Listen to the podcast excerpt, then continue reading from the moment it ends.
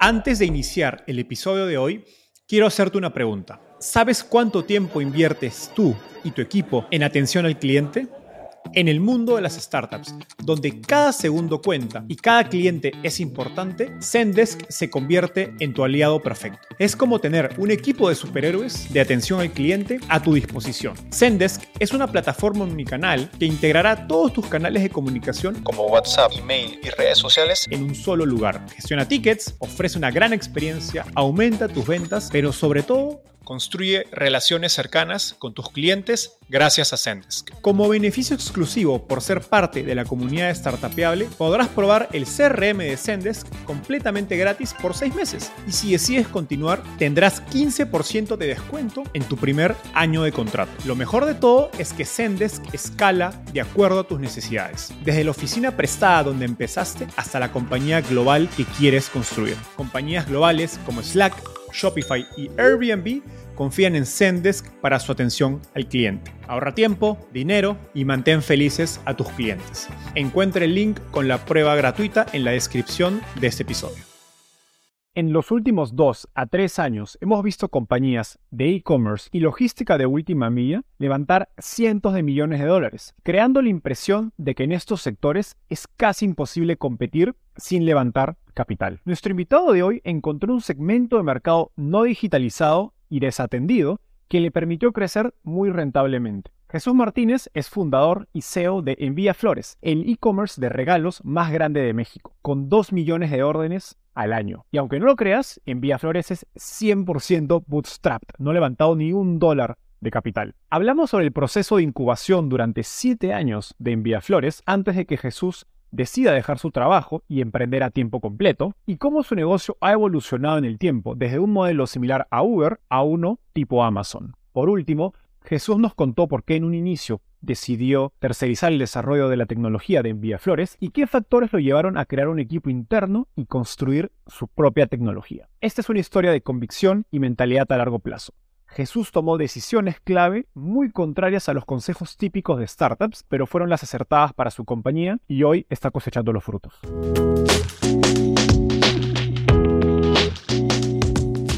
Hola, mi nombre es Enzo Cavalier y soy un convencido de que el emprendimiento en tecnología es una oportunidad histórica para resolver los problemas más urgentes de Latinoamérica.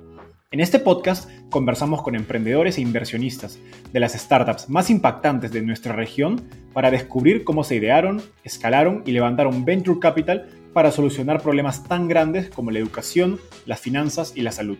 Recuerda visitar www.startapeable.com donde encontrarás todo un ecosistema de recursos para tu camino startup. Hola Jesús, bienvenido al podcast. Hola, muchas gracias. Muchas gracias por la invitación, Enzo. Feliz de tenerte. Jesús, empecemos con un poco de historia. Cuéntanos cómo llegaste al fascinante mundo de las startups. Vamos a hacer algo de historia porque Envía Flores tiene dos etapas. La primera etapa tiene que ver con la parte de incubación. Y estamos hablando de, yo me gradué en junio del 97. Pues yo siempre había tenido ganas de emprender, siempre me han fascinado los negocios, no grandes, sino el cómo se empiezan los negocios, comercializar, siempre andaba vendiendo algo. Y en esos años estaba todo todo el auge de Internet en Estados Unidos, Amazon nació en el 94, Google por ahí en el 97, y realmente se venían cambios y las noticias en los medios eran todo lo de Internet. Y en México, pues prácticamente pues, nadie estaba hablando de eso. Y por ahí del 2000, no, perdón, en el 99, yo estaba en un proyecto, casualmente en la empresa donde trabajaba, que me, me asignaron un proyecto de e-commerce, pero era, le llamábamos e-procurement, para que vamos, vamos a poder integrar a todos los proveedores en la cadena de suministro con las empresas y las plantas del grupo donde trabajaba y tenía que ver con una plataforma, con, una página de internet y, entonces ahí, empecé viendo videos y los consultores que traíamos realmente fue, dice, sabes que si, si voy a emprender tiene que ser en, internet y, y, en México no había respuestas para eso, o sea, no había gente que tuviera la experiencia y pues la primera etapa tiene que ver con exploración, pues decir, me tengo que aventar para poder responderme algunas preguntas y fue eso cuando yo, yo quería enviarle este, flores a mi novia y pues literalmente no había una página internet de flores. Hice alguna investigación en Estados Unidos o en algunos países donde prácticamente había páginas muy bien montadas en todo el tema de gifting y, flores. Y dije, pues vamos a hacer una en México. Entonces como que, no sé, digo, casualmente dije, necesito un producto Y no les voy a mentir, no vengo del mundo de las flores, pero es casualmente dije, oye, este es un servicio que naturalmente se hace por teléfono y estaría muy padre poder tener una página de internet donde yo rápido pueda poner el mensaje y que se envíe. Entonces, pues básicamente ese fue como el inicio, pero es una etapa de exploración donde no tenía mucha claridad hacia adelante, sino el único objetivo era aprender. Entonces no sabía nada de comercio electrónico, no sabía nada de florerías y era el mejor momento para empezar. Yo seguía trabajando en la empresa. Justo se viene la crisis de las .com en, en esos años, en 2001, y lanzamos el sitio Envía Flores, por ahí creo que fue abril del 2001, no tengo la fecha, pero fue abril del 2001 y empezamos volanteando en iglesias y solamente cobramos con depósitos bancarios, pues cuando caía un pedido lo íbamos a entregar nosotros. Este, bueno, no, o sea, en este caso mi novia me empezó a ayudar con, con la parte de hacer los arreglos de flores y como caía uno cada tres días, pues ahí lo entregamos con amistades y, así. Pero bueno, prácticamente esa fue la etapa inicial de exploración. Qué, padre toda esta experiencia. Has contado en, entrevistas anteriores que tu decisión más difícil fue la de quemar los barcos y pasar de esa etapa de incubación a, ok, vamos full, full time. Eso tomó creo que algunos años. Y lo interesante es que tomas, corrígeme si me equivoco, siete años del proceso digamos, de incubación entre el 2000 o 2001 el 2007 que creo que dejas tu trabajo y estabas haciendo part-time y durante este modo pues fuiste aprendiendo el negocio, aprendiendo e-commerce de flores y reduciendo, como se dice en inglés, de-risking el negocio. Entonces suena que tomaste un riesgo informado. ¿Este periodo fue planificado, este proceso? ¿Cuál dirías que es la mejor manera de tomar esa decisión de emprender? Sobre todo cuando, como en tu caso, tienes familia, tienes hijos y no tienes pues millones de dólares de capital para irte mañana full-time con un sueldo de una manera más segura, digamos. ¿no? La, la etapa esta de exploración de incubación teníamos muchas preguntas. El objetivo inicial era aprender, no era eh, ni siquiera hacer dinero, era como aprender. Entonces, si generamos algo de ingreso y yo le ponía en mi bolsa, eran, hacíamos nuestras campañas y todo. Pasa que por una campaña mal hecha en, Google me doy cuenta de algo muy importante en esos años que fue, oye, recibí un pedido de Estados Unidos para en un fin de semana que yo estaba casualmente ahí, tomé la llamada porque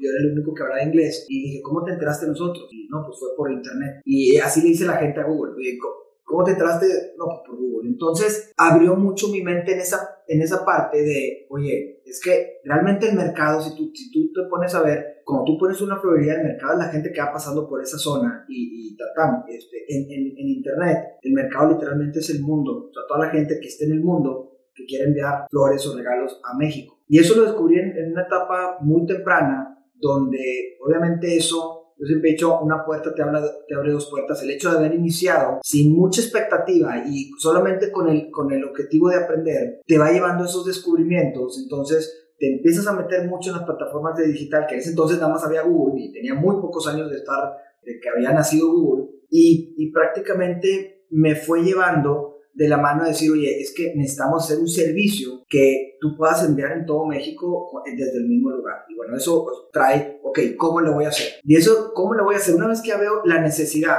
ya el cómo, no es que sea fácil, pero ya hay más claridad. Yo creo que esos fueron seis años. Te puedo platicar mil ejemplos en esa etapa donde descubrí algo o algo que valoraba el cliente o algo que necesitaba o algo que nosotros podíamos hacer para mejorar la experiencia. Y entonces el reto era año implementan. Entonces así estuvimos. Para el 2006 ya llevábamos cinco años con la etapa de exploración y era tomar una decisión, era ya necesito tomar una decisión sobre mi trabajo ya no me está dando mi cabeza para estar en mi trabajo y eso yo creo que no es nada bueno por la parte de responsabilidad que yo creo que eso es lo primero que tienes que tener en, en tu vida, o sea, la parte de, de, quedar bien, la responsabilidad en el trabajo. Y mi cabeza ya estaba más en esto, pero no quería tomar una decisión porque tenía mucho miedo de fracasar y no tenía una experiencia atrás de haber hecho un negocio, ni estaban todas estas como hoy día hay de consultores, capital semilla, que te pueden orientar, que ya traen más experiencia, no había nada, era yo con el espejo tomando decisiones. Entonces, pues me tardó un poco, realmente fue más mi indecisión, porque ya tenía un trabajo, ya tenía 10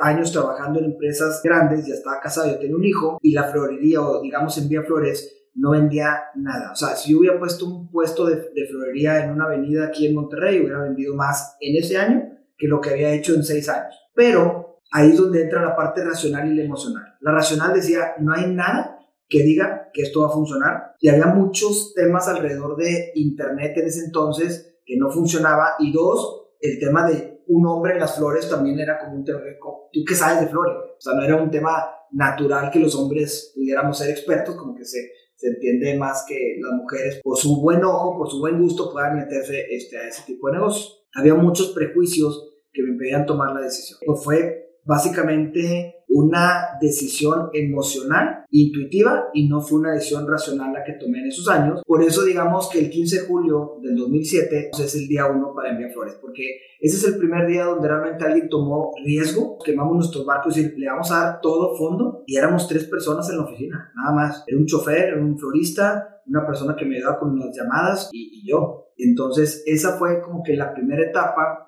y empezamos en 2007 con la etapa y así le llamo yo, la etapa de sobrevivencia. Estaba bateando mucho y, es la frustración de estar solo y de no tener alguien con quien puede rebotar tus frustraciones. Y literalmente le dije que sí iba en la tarde, como a las, 5 creo. Y ese día como siempre los negocios te dan señales. Y a mí en todos estos años siempre había muchos momentos donde querías tirar la toalla y, algo pasaba o, o tenías un buen día de ventas o no sé. Fui a entregar arreglos de flores y la verdad que cuando regresé ser con una pila bien cargada de que creo que estamos haciendo lo correcto y creo que este es un servicio que vale la pena explorar y hacerlo bien y, y hablé y cancelé la cita en esos meses. Entonces me pude haber echado para atrás muchísimas veces, pero afortunadamente pues no, no tiré la toalla. Es fascinante cómo esos, esas historias chiquitas son las que no, las que no salen ¿no? en las portadas. ¿no? Las que nos marcan. Y aparte te marcan como, como persona y forja tu personalidad, tu carácter, te hace un poco más seguro, porque cuando no, no tienes la experiencia, hay muchas inseguridades y miedos, y mucho viene del, del ambiente externo, de no, cómo, y, obviamente yo trabajando en una empresa, si tú vas y les preguntas a la gente que trabaja contigo en la empresa, pues no, no es el foro para preguntar algo tan dramático como renunciar a tu trabajo y, y poner una florería en línea. En esa línea he escuchado decir que cuando ya tienes una carrera, un trabajo, una trayectoria, pues de años, como era tu caso en un corporativo, todos sientes que todos quieren que te equivoques. ¿Cómo superabas ese, ese ruido o esas malas vibras que vienen, digamos, del exterior? Digo, es algo complicado de hablar porque, bueno, yo creo que en México tenemos una cultura muy diferente ante el éxito o ante cuando la gente le puede ir bien, pero en ese entonces a mí no me estaba yendo bien y mi decisión era renunciar a un trabajo, irme a emprender algo. Insisto, en esos años, si estabas emprendiendo era casi, casi te puedo decir sinónimo de desempleado o como que no te quedó de otra. Entonces sí había mucho ruido alrededor de cómo, o sea, vas a dejar una trayectoria con todos estos beneficios por una florería y se oía muy despectivo el tema de, oye, tienes una carrera, hiciste una maestría, vas a hacer una florería. Había muchos temas, hasta mi mamá me decía, ¿cómo? Es que no te entiendo, ¿qué vas a hacer? Entonces, había muchos prejuicios y como no había un caso o un ejemplo con el que me podía comparar la gente, pues es bien fácil criticarlo o no entenderlo. Cuando la gente, cuando las personas no entienden algo, pues lo más fácil es tumbarlo. Entonces, creo que tiene que ver más por ahí, porque en ese entonces no, me, no tenía éxito en nada simplemente estaba como pionero rascándole a un modelo de negocio. Yo creo que esa fue un poco la sensación que yo sentí de estar en contra de la manera. Ese fue como un sentimiento que en esos años yo sentía eh, alrededor de, de, mi idea, alrededor de, de, mi emprendimiento. La gente decía, tienes más potencial por este lado que por el otro lado. Y por eso, como, como dijiste, es tan importante el valor de los role models, ¿no? los modelos a seguir, porque hacen que cuando hay más emprendedores, pues en México o en tu ciudad que han tenido éxito, pues es, es más fácil dejar que la gente lo haga, no se ve como algo desconocido. Y confiar en tu instinto es un músculo. Entre más confías, más lo escuchas. Si dejas de escuchar a tu instinto, el ruido es muy fuerte no te va a dejar avanzar. Yo creo que si me preguntas de mi, las experiencias que he tenido es entre más me escucho a mí mismo, más me siento bien encaminado cuando escucho la parte de afuera.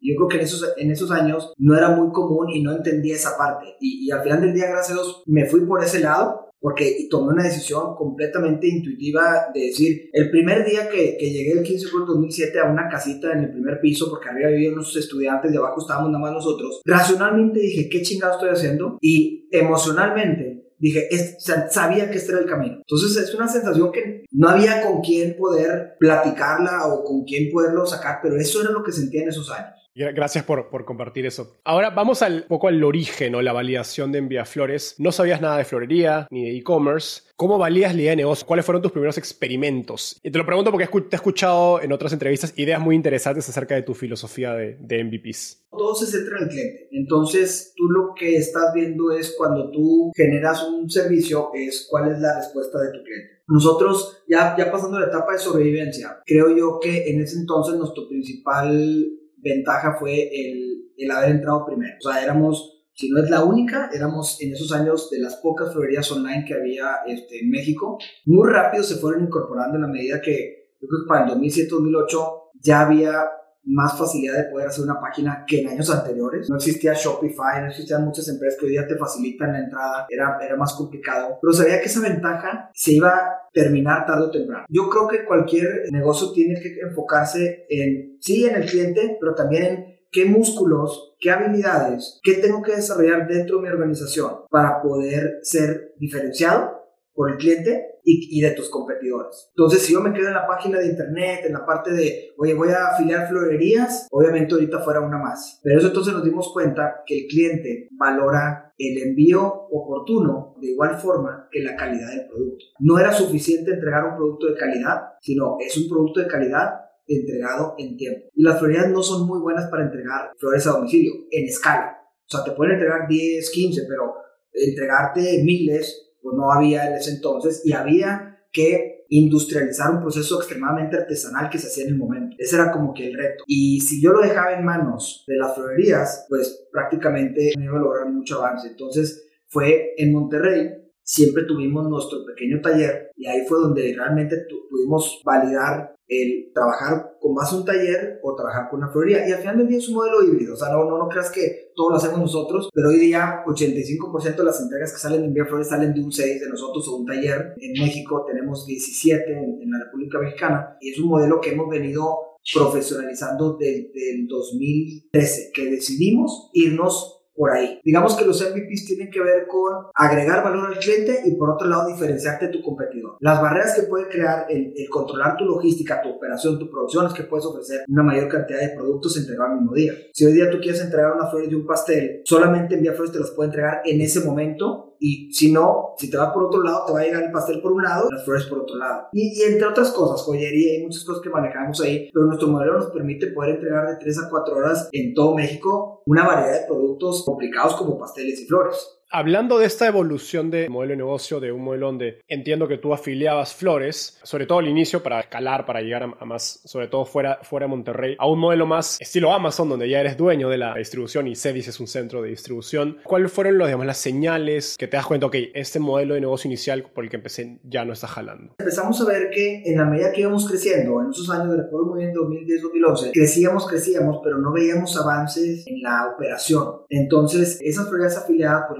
realmente no tenían la capacidad de poder escalar y más en ciudades como Ciudad de México que había un volumen enorme, pues hace cuenta que ibas afiliando florerías, pero pues decías, no estoy construyendo, estoy nada más, no estoy construyendo una estandarización, una homologación, pues cada florería te puede entregar un arreglo similar, pero nunca va a ser lo mismo. A la hora que ibas a visitarlos, veías la operación que pues, no había cambiado. Y es un negocio que tiene años manejándose de la misma manera. Las florerías hoy día y, en ese entonces y hacia atrás hablaban solamente de producto no hablaban de servicio. Nosotros fuimos los que metimos en la parte de servicio al, modelo y eso es lo que el principal diferenciador. Entonces, como siempre teníamos en nuestro DNA la parte de crear valor, eh, servicio y experiencia, pues ese es, digamos que nuestro driver, que no nada más en esos años, en todo el tiempo hemos, nos hemos guiado por ahí. Y esa es la única forma de poder sobrevivir en un mundo tan competitivo, o sea, es enfocarte, hacer bien algo y eventualmente irlo complementando con mejoras tanto en producto como en el servicio. En este cambio sientes que te adelantas al mercado, sentías que si, era, si un cambio que no hacías, alguien más lo iba a hacer, porque también ¿Implica una inversión importante de dinero pasar un modelo donde afilias florerías a, ok, vamos a abrir centros de distribución en la Ciudad de México? Totalmente, o sea, fue una decisión que sabía lo que iba a implicar. Desde las compras, desde toda la parte del sourcing, la parte de personal a distancia, esto, o sea, sabía... Es casi, un, es casi un negocio nuevo, ¿no? Completamente. Está, simplemente que está detrás del negocio de vender las, las, flores. Completamente. Y la razón por la cual decidimos, o sea, sabíamos que esta empresa se tenía que convertir en una empresa de software. Todo lo que estábamos haciendo, no había nada en el mercado que nos permitiera poder hacer lo que queríamos hacer. Desde un inicio nos dedicamos a construir nuestro software para poder realmente hacer lo que queríamos hacer. Sabíamos que era difícil, pero tenía, sabía lo que la tecnología y lo que la creación de software podía hacer para eso. La comunicación que tenga el cliente con la persona que está haciendo el arreglo de flores, la estadística, el business intelligence. Sabía que hay soluciones que eventualmente pudiéramos desarrollar para poder hacer esto más. Y la ventaja que en esos años, o sea, no era como que siempre íbamos vendiendo, teníamos tasas de crecimiento sanas, pero tampoco eran exponenciales. Y eso también me da tiempo para poder realmente hacer las cosas bien. En ese entonces sabíamos que era un paso muy grande y por varios eventos que pasaron decimos, vamos a darle por aquí y en eso fue cuando contraté a mi primer director de sistemas que tiene más de 11 años conmigo. Bueno, entró de hecho en el 2011. Cumplimos 11 años este año y él empezó en 2012, enero del 2012 conmigo y ahí fue donde dejamos de trabajar con una empresa externa. Todo el mundo diferencia trabajar con una empresa externa que es muy bien, o sea, te puede ayudar mucho a empezar y a escalar y aprender, pero si ya realmente te quieres poner serio en esto, tienes que agarrar todo por los cuernos y empezar a construir tu área de sistemas que no es dicho, es todavía igual o más complejo que el otro de construir las operaciones. Y más en esos años que las empresas naturalmente se iban a buscar a, los, a las consultoras grandotas para que te hicieran estos software grandotes y caros y, y realmente había muchas cosas que nosotros teníamos que desarrollar, probar y pivotear y, cambiar. Entonces, es difícil llegar con un plan y decir, esto es lo que quiero, no sé, a una consultora que te haga esto. Es, imposible en esos años porque hay muchas cosas que todavía tu, tu escala no te ayuda a ver. Yo puedo decir, yo, yo voy a tomar una foto ahorita y yo creo que esto es lo que necesito y te puedo mapear todo perfecto. Pero sí, en tres años no va a funcionar eso por mil razones. O necesito todo esto para poder seguir siendo flexible y poder dar el servicio. Y eso no te da, no te, no te da el banco para poder, por más que levantes capital, no te da para estar iterando tanto. Sí, tienes que realmente construir y que tus programadores sepan perfectamente el negocio que estás y que ellos mismos vayan a entregar relos de flores y que ellos mismos estén en la producción y que ellos mismos estén recibiéndola para que vean los retos que tenemos y no nada más que venga una línea de nosotros decir, esto es lo que quiero. Ese es todo el mundo diferencia cuando estamos hablando de integración de un equipo de sistemas al negocio. Es una ventaja competitiva enorme cuando tus programadores entienden el negocio en el que están. Totalmente de acuerdo y de hecho más adelante vamos a profundizar más en ese tema porque me parece muy útil para otros como hiciste ese cambio de un equipo de desarrollo externo a un interno. Siguiendo por la línea de, los modelos de negocios, cuando es este cambio de, como tú decías, un negocio estilo Uber donde afilia florerías a, o un estilo Amazon donde voy a yo ser dueño de los centros de distribución. ¿Qué fue lo más difícil de este cambio, tanto a nivel operativo como de equipo? Porque imagino que no es que se te ocurre y, pues ya se hace mañana, ¿no? Hay todo un proceso detrás de explicar al resto del equipo por qué está haciendo un cambio de estrategia tan drástico. Pues yo creo que te puedo decir, la parte de liderar equipos, pasamos de tener, no sé, 20 a hoy día somos arriba de 700 personas y desde que empezamos con el modelo operativo pues es un tema de gente, como todos los negocios. No te voy a decir algo diferente porque crear cultura a distancia, crear una visión que todo el mundo comparta y no nada más voy a venir a trabajar porque, porque pues es, es, el que encontré. Tener los procesos, tener que la gente sepa lo que tiene que hacer y que entienda por qué lo está haciendo. Híjole, eso es complicado, eso es muy fácil, pero es, el tiempo es, es, difícil porque muchos no están contigo pegados. Cuando tú estás dirigiendo un equipo que está contigo y tú eres el, emprendedor, es bien fácil poder convencer y platicar porque hay muchas interacciones. Cuando ya tienes equipo a distancia, se complica mucho y yo creo que tienes que desarrollar ese skill de saber contratar gente, saber contratar buenos líderes para que puedan dirigir y, saber cómo es el proceso de cultura, de crear cultura dentro de. Y eso de veras que es, es algo que hasta la fecha es todo un reto este, para nosotros. Entonces yo creo que eso fue lo más difícil. Aparte de sistemas, creo que teníamos claridad, nos faltaba tiempo. Siempre, siempre es un tema el tiempo de lo quiero más rápido, pero pues a veces es como hacer una casa, no la vas a hacer una casa en seis meses, tiene su periodo de tiempo y construir un sistema, una arquitectura de sistemas, con las nuevas, pues todo lleva su tiempo. Entonces, por un lado, el sistema será tema de tiempo y de madurez del equipo de programación y por otro lado es contrata gente y crea tu modelo operativo, porque ahora que estás poniendo vacantes en, en el mercado, no es como que hay busca un florista o busca un, un chofer que... O sea, había muchos puestos que no existían en el mercado. Entonces tú tienes que agarrar de ciertas industrias ciertos perfiles y convencerlos de venirse a trabajar a una florería. Eso es complicadísimo porque dices, espérame, yo estoy trabajando en la industria de tal y como ahora voy a vender. Es muy fácil que descarten tu vacante este, en las bolsas de trabajo en esos años. Entonces yo creo que tiene que ver por ahí.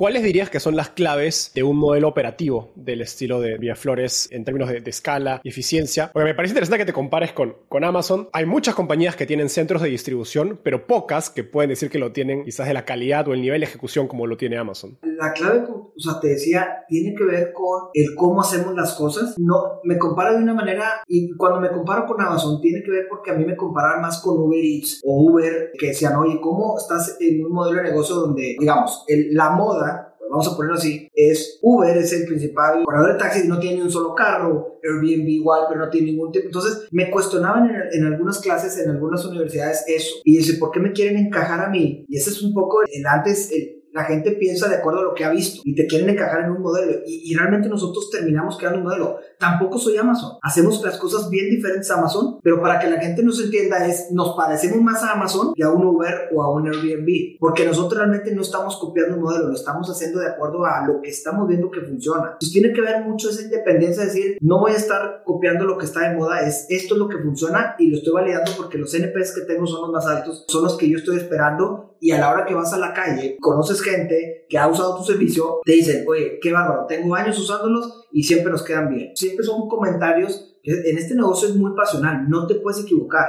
Amazon tiene un periodo de entrega de 3, 4 días, de repente algunas cosas al next day delivery. A ver, el cumpleaños es hoy y tiene que llegar hoy, o el aniversario, o, el, perdón, o lo que tú quieras, o la ocasión. Yo no tengo mucho margen de error. Yo soy como las pizzas. Después de las pizzas son las flores, lo que tiene que llegar más rápido. Entonces, entiendo eso y, y me adecuo mucho a esa parte. Entonces, tenemos un modelo que particularmente, te puedo decir, digo, para poderlo simplificar, es, está basado en, sí, en mucha tecnología. O sea, desde que entras a un CDIS, el almacenista, el el, florista, todos trabajan en apps que nos permita todos estar comunicados y eso nos permite hacer, tener la flexibilidad y la rapidez, pero también tiene que ver con el cómo armamos los equipos. Entonces, armar equipos, nuestra estructura de capacitación también es una, una parte que le hemos invertido mucho. Entonces, es un modelo que al final del día sigue evolucionando y obviamente tenemos hacia adelante muchísimos proyectos que van a poder mantener los niveles de calidad, ofrecer mayor oferta de productos en el tiempo, con la escala que queremos lograr. Entonces, yo diría que lo puedo resumir así. Me encanta eso que explicas, porque en inglés se dice first principles, ¿no? Pensar por primeros principios o primeros fundamentos, donde lo que estás haciendo es ver el cómo funciona una, una florería tradicional y decir, ok, ¿cómo puedo reinventar este modelo a uno que funcione para, con la tecnología que existe hoy día, con las herramientas que existen hoy día, cómo se reconstruiría una florería si naciera en el siglo 21. Y eso es lo que has hecho. Cuéntanos un poquito más ese proceso, weón, cuando te propones hacer este, el primer CEDIS de envía flores. ¿Cómo pensaste en el diseño? ¿Cómo llegas a esa idea de que tiene que ser hacer estos pasos? Cuando nuevamente, pues estás empezando algo totalmente de cero, ¿no? Tu, tu único benchmark era cómo se hacía antes, pero era la manera en que no querías hacerlo porque sabías que no funcionaba. Ha evolucionado mucho. Empezamos en casitas. O sea, yo rentaba casas y ahí nos metíamos. Entonces en Ciudad de México el primer taller fue una casa porque ese era, así es como venía, así es como lo estaba haciendo. Obviamente la escala que teníamos no era la que hoy día tenemos, pero el tema de empezar chico y, como el modelo que sabía estaba basado en una casa, pues yo me fui a Ciudad de México, renté una casa y ahí afortunadamente una persona que trabajaba conmigo me dijo, yo me voy a ir para allá. Entonces ella vivía en el segundo piso y abajo tenía la operación. Y así, y así trabajamos bastantitos años. Luego abrimos otro ahí en Ciudad de México, luego abrimos otro en Guadalajara. Entonces empezó el modelo un poco por la escala que teníamos en casas, muy casero, pero con, con sus procesos y todo, y eventualmente dimos el brinco, o sea, de, tener dos ubicaciones, nos dimos cuenta que, es decir, ¿para qué tenemos dos ubicaciones y replicar todo? Mejor podemos tener uno. Y fuimos iterando y luego rentamos una bodega de 2.000 metros en Ciudad de México y luego tuvimos varios años hicimos mucha, mucho trabajo dentro del 6 para poder hacer todo esto más eficiente. Si tú entras ahí parece como un McDonald's, o sea, porque la gente está produciendo y por otro lado están pasando los carros dentro, o sea, nuestro modelo entran los carros al, área de trabajo y luego de ahí nos fuimos a una bodega de casi 9.000 metros cuadrados en Ciudad de México, que ahí es donde tenemos todo climatizado y, igual. Entonces, no hay, no hay como una fórmula ni una planeación que te pueda decir, simplemente fuimos adaptándonos y fuimos viendo las oportunidades y después nos fuimos, hay ciudades donde realmente son más chicas, tienes que tener un modelo de taller más chico, otro mediano y otro grande, pero hoy día sí tenemos un plan y tenemos un área de, de expansión que se encarga de evaluar todo eso, sí, pero muchos años antes era mucho de ir iterando y lo que funcionaba lo dejabas y, Ahora, en Flores ha alcanzado un tamaño impresionante sin levantar eh, un peso de capital. ¿A qué decisiones o estrategias de negocio atribuyes el éxito de Enviaflores para alcanzar una escala tan grande sin capital externo? Bueno, de entrada, nosotros ganamos margen. O sea, sí hay un margen relacionado al producto que hacemos. Como todos, hay empresas que pierden al hacer un pedido del cliente, o sea, compran clientes o, le invierten en la publicidad en el, en el producto y bueno, pues eso de repente es muy delicado. Entonces, por ese lado, yo te puedo decir que nosotros, como cualquier florería o cualquier tienda, pues tenemos un margen que nos permite poder ir creciendo. Ahí lo que estás haciendo es comparar el modelo, el, el negocio, los márgenes de, flores, comparado contra quizás delivery de comida, donde los márgenes son mucho más cortos, o, o, o, supermercado, ¿no? Exactamente, o sea, no tienes que vender tantos para poder realmente empezar a crear flujos positivos. Entonces, ese es, ese es, yo creo que tiene que ver mucho con eso. También nosotros que la parte de disciplina financiera, como no nos tocó tener acceso, entre comillas, a decir, tan fácil el dinero del capital, o sea, era, en mi época era ir a pedir al banco y el banco te iba a pedir, de hecho, no le hubiera entrado en ese entonces. Estado financiero, este, Sí, cosas que te reirías de mi estado financiero, y eso que soy contador, este, pero hacía algo muy práctico para poder operar, pero yo creo que tiene que ver que no tenía esa facilidad, y yo creo que cuando a, una empresa le entra dinero muy rápido, muy fácil, es estropearlo.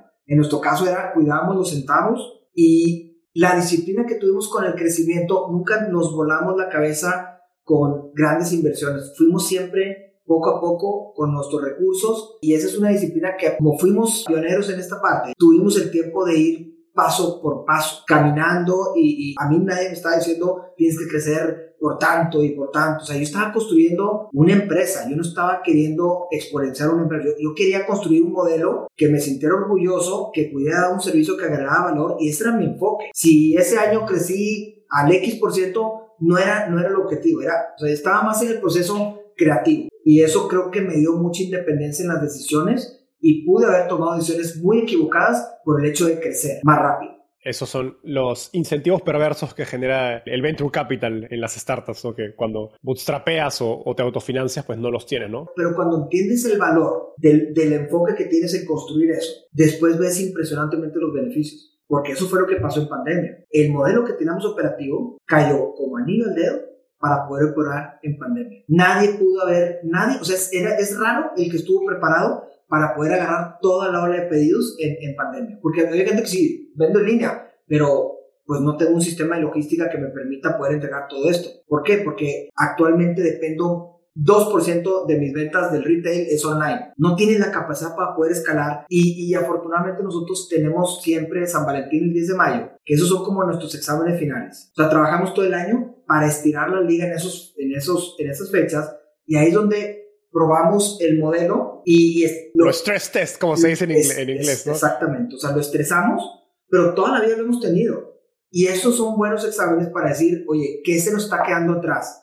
¿Qué necesitamos moverle a nuestro modelo? Y, y como lo, hacíamos de manera consistente por los años, pues se viene una pandemia el 17 de marzo del 2020 y es nos ponemos en modo 10 de mayo. Y afortunadamente, pero todos, los días. Y teníamos todo a nuestro favor porque pues, Uber no tenía trabajo. Toda la gente que estaba en Uber, nosotros tuvimos que desarrollar, digo, años atrás, una herramienta, ahorita que hablabas un poco de los retos, también el reto de poder manejar los choferes. Nosotros tenemos nuestra flota interna y tenemos una flota externa que los manejamos todos con una app que diseñamos que es muy similar a, no es similar obviamente a, a Rapid, ni Uber, ni, pero nos ayuda mucho a administrar más de 3.000 carros a nivel nacional. Eso, obviamente cuando viene una pandemia, pues los carros estos no tienen trabajo y pues nosotros somos una muy buena opción para ellos. Entonces eso, sumado al modelo, ponernos el 10 de mayo, el modo 10 de mayo, nos ayudó a poder, y obviamente tomando todas las medidas que en ese entonces nos, nos pedían, pues nos permitió poder realmente exponenciar en esos años. Pero fíjate cómo pasaban las cosas. O sea, por estar enfocado en lo correcto, en las cosas correctas y en construir un modelo que pueda escalar, nos ha permitido poder crecer de una manera sin reducir los bloques de horario, sin reducir la calidad. Es, algo impresionante que, que eso es lo que realmente teníamos en mente, construir algo que pueda en el tiempo seguir escalando. Y bueno,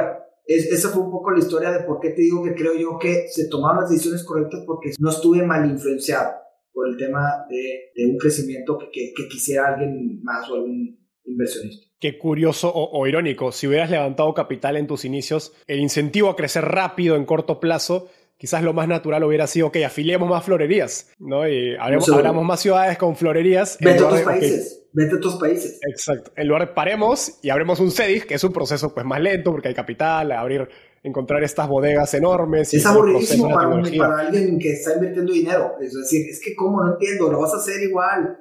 Claro. Exacto. Y eso fue lo que te permitió pues correr la ola y aprovechar al máximo todo el crecimiento del, comercio electrónico en la pandemia. Ahora me gustaría hacer doble clic en, tecnología, que ya hablaste hace unos minutos. La gran mayoría de emprendedores en, pues, en Latinoamérica que conozco, eh, creo que en general, no son técnicos, no han estudiado carreras de tecnología, información, de sistemas, etcétera y pues se enfrentan con esta limitación para empezar sus negocios o sus, startups. Algunos logran tener un socio tecnológico, otros levantan capital y contratan un CTO. La mayoría, la verdad es que ninguno, es, ellos mismos. Tú empiezas vía Flores con una formación de, no sé, contador, como, como, mencionabas. ¿Crees que es necesario tener un socio tecnológico para, para hacer un startup o, qué le dirías a estos emprendedores? Todas las empresas deberían de visualizarse como una empresa de software. Creo que están las ventajas de escalabilidad y de poder entender mejor la información de tu cliente, tener la flexibilidad para poder ofrecer mejores servicios. Hoy día todo el mundo está pegado en el celular. Yo creo que si no tienes una mentalidad de poder crear esa parte, difícilmente si no eres una persona técnica vas a poder visualizar todo eso. Pero dicho eso, tampoco si eres técnico, a veces a los técnicos, a la, gente que resuelve problemas muy complejos o que están en este mundo de, de creación de software, no traen la visión de campo que necesitas entonces, necesitas realmente un equipo de multidisciplinario donde puedas tener en una mesa la conversación de tecnología con visión de negocio, que te permita a ti poder plantear direcciones estratégicas. Entonces, tiene que ver, o sea, yo no sé si yo no pudiera ahorita recomendar, bien, búsquense un socio, es como todo, si te vas a buscar un socio, tienen que hacer química y tienen que tener todo para que funcione, pero yo creo que eso en estos años es un must poder tener ese brazo bien desarrollado en las empresas y me toca mucha estar en, asesorando empresas que el departamento de sistemas lo ven como un departamento para atender SAP o algún RP que tengan o sistemas internos, pero no lo usan para poder desarrollar esa tecnología. Entonces, a veces muchos están acotados, pues es que yo tengo implementado este tipo de RP y pues todo mi área de sistema es caro, pues no tengo más presupuesto para poderme ir a otro lado. Entonces se quedan como atorados en círculos viciosos. Es otro mundo ahora. Nosotros los RPs es una cosa y la parte de esto es, es completamente otra área. Entonces, yo sí creo que todo el mundo debería tener una, una visión de, creación, de información. La, en la información está, digamos, están las oportunidades y si no tienes alguien que te pueda diseñar una buena arquitectura, diseñar sistemas para poder interactuar mejor con tu cliente y todo, pues vas a estar flaqueando en el futuro, porque va a haber gente que sí tiene la información que va a tomar mejores decisiones. Entonces yo creo que sí necesitas desarrollar ese brazo de tecnología y bueno, cada quien puede tener diferentes historias, pero el tema es que lo tengas y que lo visualices en tu estrategia de largo plazo. Hay un autor de, de negocios, no, no, recuerdo el nombre ahora, que dice, si tienes tecnología y tu negocio es de tecnología, es tu core business. Pero si eres un negocio que no es de tecnología y tienes tecnología, es tu core advantage. Creo que refleja un poco lo, lo, que, estás, lo que estás explicando. Ahora, empiezas a construir tecnología con un tercero, como mencionabas antes, con una, una agencia, una consultora, que es gracioso porque cualquier inversionista, si se entera de eso, hubiera pasado de, invertir. Y hay miles de historias de, de, de gente, emprendedores, que paga decenas de miles de dólares por desarrollos que pues nunca se usan, nunca tiene éxito o uso real. ¿Cuáles son tus recomendaciones para construir tecnología de la mano de una, de una agencia, de una consultora? Al menos en un inicio, ¿no? Porque ustedes lo, creo que lo lograron hacer bien. De lo contrario, pues esos primeros años en Villaflores no hubieran tenido el éxito que, que tuvieron. Mira, lo que pasa es que las empresas con las que trabajamos creo que hicieron un muy buen trabajo, pero era los basics, era la agencia que te iba a configurar todo eso. En esos entonces uno es commerce para poder tener tu primer vista al cliente, tu administrador y eventualmente fuiste tú pidiendo desarrollos alternos, o sea, desarrollos que le vas metiendo. Entonces, creo que es muy buena forma para probar y para empezar algo. Pero muy rápidamente te vas a dar cuenta que esto es una constante. No es, oye, voy a llegar y voy a pagar y ya me voy a voltear Tú dejas un módulo desactualizado y mañana te cobra la factura. Y ahí es donde te das cuenta que esto no va a parar. Ya estás metido en esto, tienes que tener un área, en la medida que más construyes código, más mantenimiento tienes del código y más mantenimiento de, actualizaciones y de mejoras a la pura operación que a lo mejor no te va a dar más eficiencia o ventas, pero la necesitas también. Entonces te terminas dando cuenta que esto lo tienes que sacar. Ahora, la manera en que nosotros lo hicimos fue contratando. Y te digo, tienes que tener un sitio de mucha confianza que esté alineado a tu visión para que pueda esto funcionar. No estoy diciendo que sea socio, o el punto es, tienes que construir con él. Eventualmente tienes que alinear expectativas eh, de él con, con las del negocio, contigo y todo eso, pero lo importante es encontrarlo. Y eso yo creo que hoy día pues es difícil porque la demanda hacia CTOs y programadores es bestial. Y a nosotros, digo, en los últimos años, creo que ahorita se bajó bastante, no sé si tiene que ver con el desempleo o todo eso, pero en los años pasados de Estados Unidos nos quitaban a, muchos a muchos programadores ofreciéndoles trabajar desde sus casas, sueldos en dólares y eventualmente una vez de trabajo en el futuro. Y pues hay mucha rebatinga en esto y pues hay que generar ese skill para que tú puedas empezar a buscar esos programadores en donde quiera que estén. Y para eso tienes que tener un código bien documentado, bien hecho, para que tu periodo, tu curva de aprendizaje sea más corta para que puedan empezar a ser productivos antes de que te los pudiera quitar. Entonces, yo te lo resumiría así, tienes que tener un modelo para poder desarrollar equipos de sistemas. Y ese modelo puede variar, pero tienes que ponerlo en tu mainframe de decir, necesitamos crear algo diferente porque si seguimos así nos van a quitar todos los programadores y necesitamos crear un modelo. Y ahí puedo dar, pero es más un tema de recursos, o sea, es un tema de trabajar en la estructura con recursos humanos y, y de dónde estamos trayendo a los, a los programadores y cómo lo estamos haciendo una línea de crecimiento y de desarrollo y capacitaciones. Pues es como si fueras una empresa de software. Eso es lo que hace una consultora.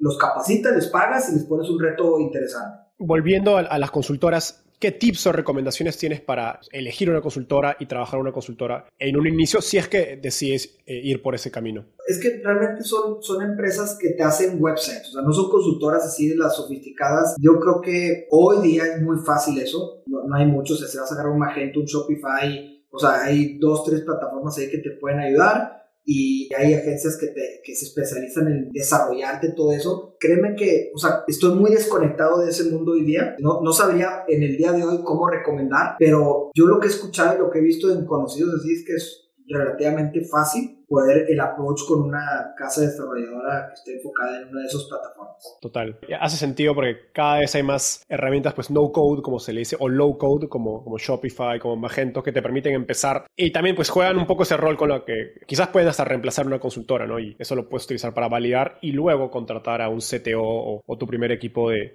de tecnología. Cambiando de tema hacia crecimiento, has hablado del rol que jugó descubrir Google en sus inicios alrededor del 2002 para el éxito de, Envía Flores, ¿no? En términos de, del arbitraje de publicidad digital, porque pues no había nadie, al menos en México, publicitando pagado eh, los términos de, relacionados a Flores y eso te permitió pues tener un costo de adquisición muy competitivo o eh, ventajoso para ti. ¿Qué tan importante crees que es dominar un solo canal de ventas y cuándo es necesario empezar a buscar otros? el, presupuesto de marketing siempre es limitado.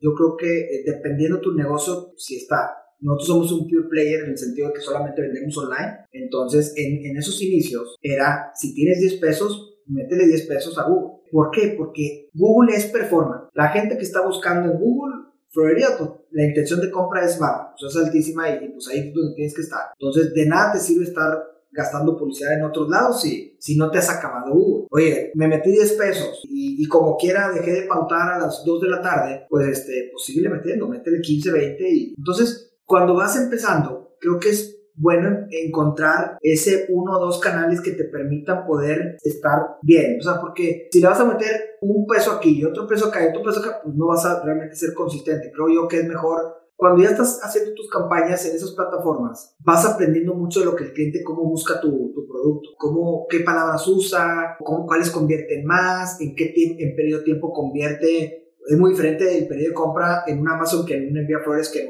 hay, hay, mucho window shopping en ciertos marketplaces diferentes a los de nosotros. Hay mucha información que tú tienes que ir depurando y optimizando para poder hacer una campaña muy efectiva. Y que ya sabes que antes me gastaba 10 y traía 100, ahora gasto 10 y traigo 150. Hay mucho, pero para eso lo tienes que, tienes que desarrollar ese skill. Y luego, si te vas a Facebook o otro tipo de plataforma, también tiene su chiste. Entonces, a la hora que estás desarrollando un equipo de marketing digital, digo, empezamos obviamente con Google, pero eventualmente ya nos abrimos a todo, es importante tener en el DNA el tema de optimizar campañas, por decir, si vas a tener 100 pesos para gastar, quiero los 100 pesos mejores invertidos. Y de repente ahí te puedo decir que puede haber publicidad offline. Para ciertos casos muy particulares, yo creo que deberías de tener, y en México era muy importante y nos dimos cuenta que el offline era muy, lo teníamos que hacer una vez que llegamos al tope de, Google, porque todo tiene un tope. O sea, ya si le meto 20, ya no te va a dar más. Y ahí ya se vuelve como más tema de awareness. Y awareness que es que te vean, a lo mejor no es público que no está intencionado en la compra, pero que, que te está viendo y eventualmente te puede considerar, pues ya creo que yo te diría, de repente Google Display ya no es tan buena herramienta como radio, como un panorámico o como televisión. Entonces yo creo que muchas empresas tienen, no desarrollan ese skill interno en la organización y es como tener un programador que entiende tu negocio. Si tienes gente dentro de tu empresa que entiende y que constantemente está viendo cómo optimizar y mejorar la inversión de publicidad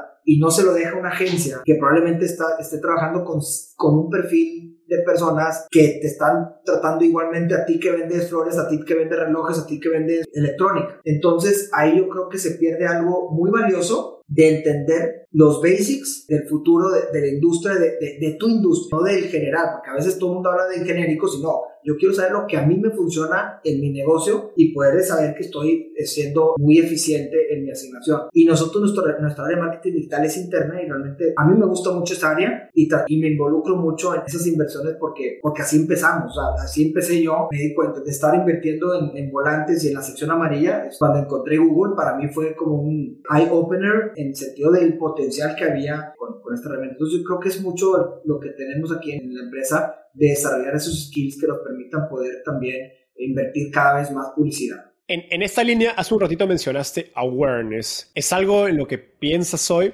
Porque también creo, que en Flores pues ya no está en una etapa donde quieres validar, quieres validar cosas, sí, pero ya no quieres validar el negocio optimizando al máximo centavo, ya no únicamente eliges canales en base a puro eh, ROI, sino que imagino piensas, oye, ¿cómo nos posicionamos como el, top of mind, ¿no? la posición, el proveedor obvio, ¿no? el que si piensas en flores en México, piensas en Envía Flores.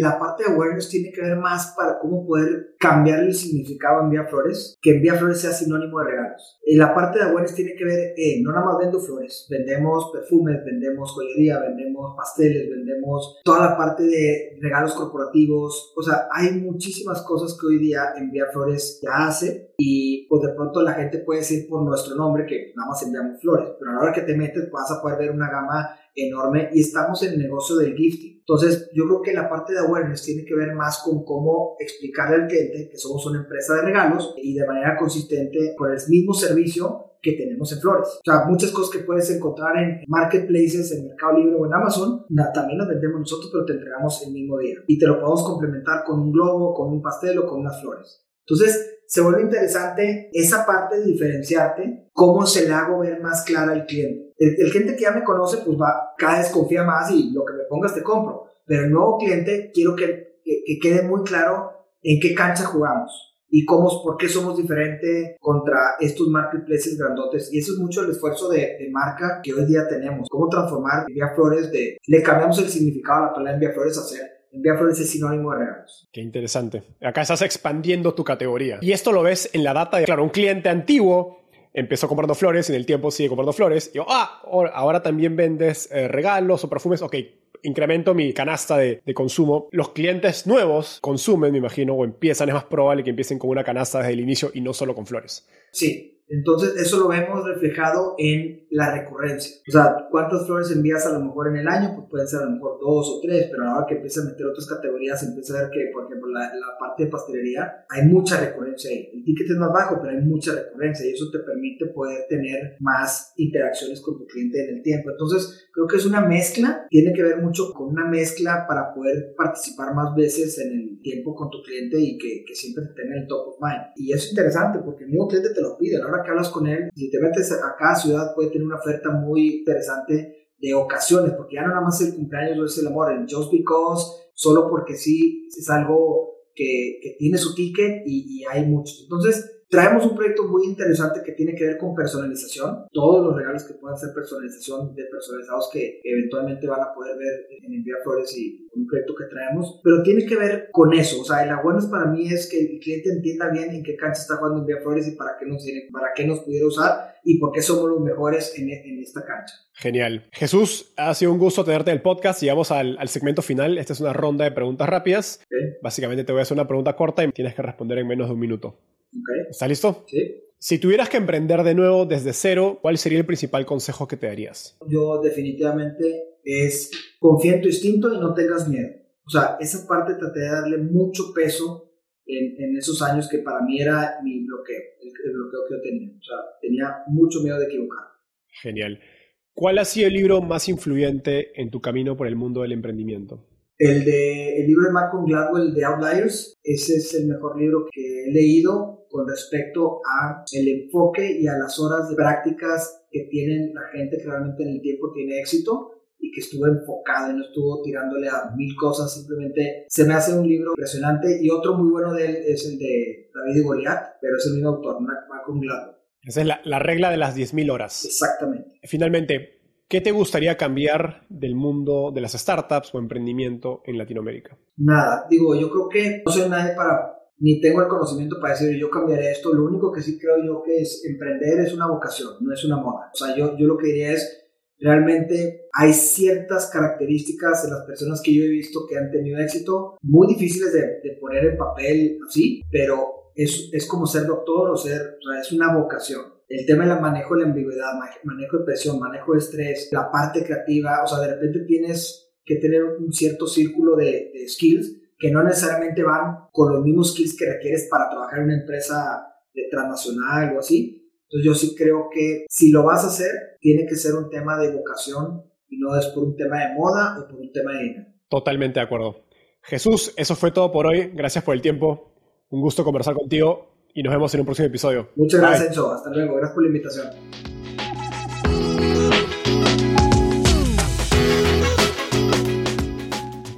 Antes de cerrar el episodio, quiero contarte que lanzamos el podcast Startupeable en 2021 y en menos de un año ya somos casi 10.000 personas que lo escuchamos cada mes. Y quiero seguir creciendo esta comunidad. Por eso, si escuchaste este episodio y te gustó, ayúdanos contándole a un amigo, familiar o colega. Suscríbete y déjanos un review en Spotify o Apple Podcasts. De hecho, me gustaría saber quién eres y por qué escuchas el podcast. Mándame un mensaje sencillo a enzo.startapeable.com o por Twitter a arroba contándome por qué escuchas el podcast Startapeable y cómo te ayuda en tu empresa o trabajo.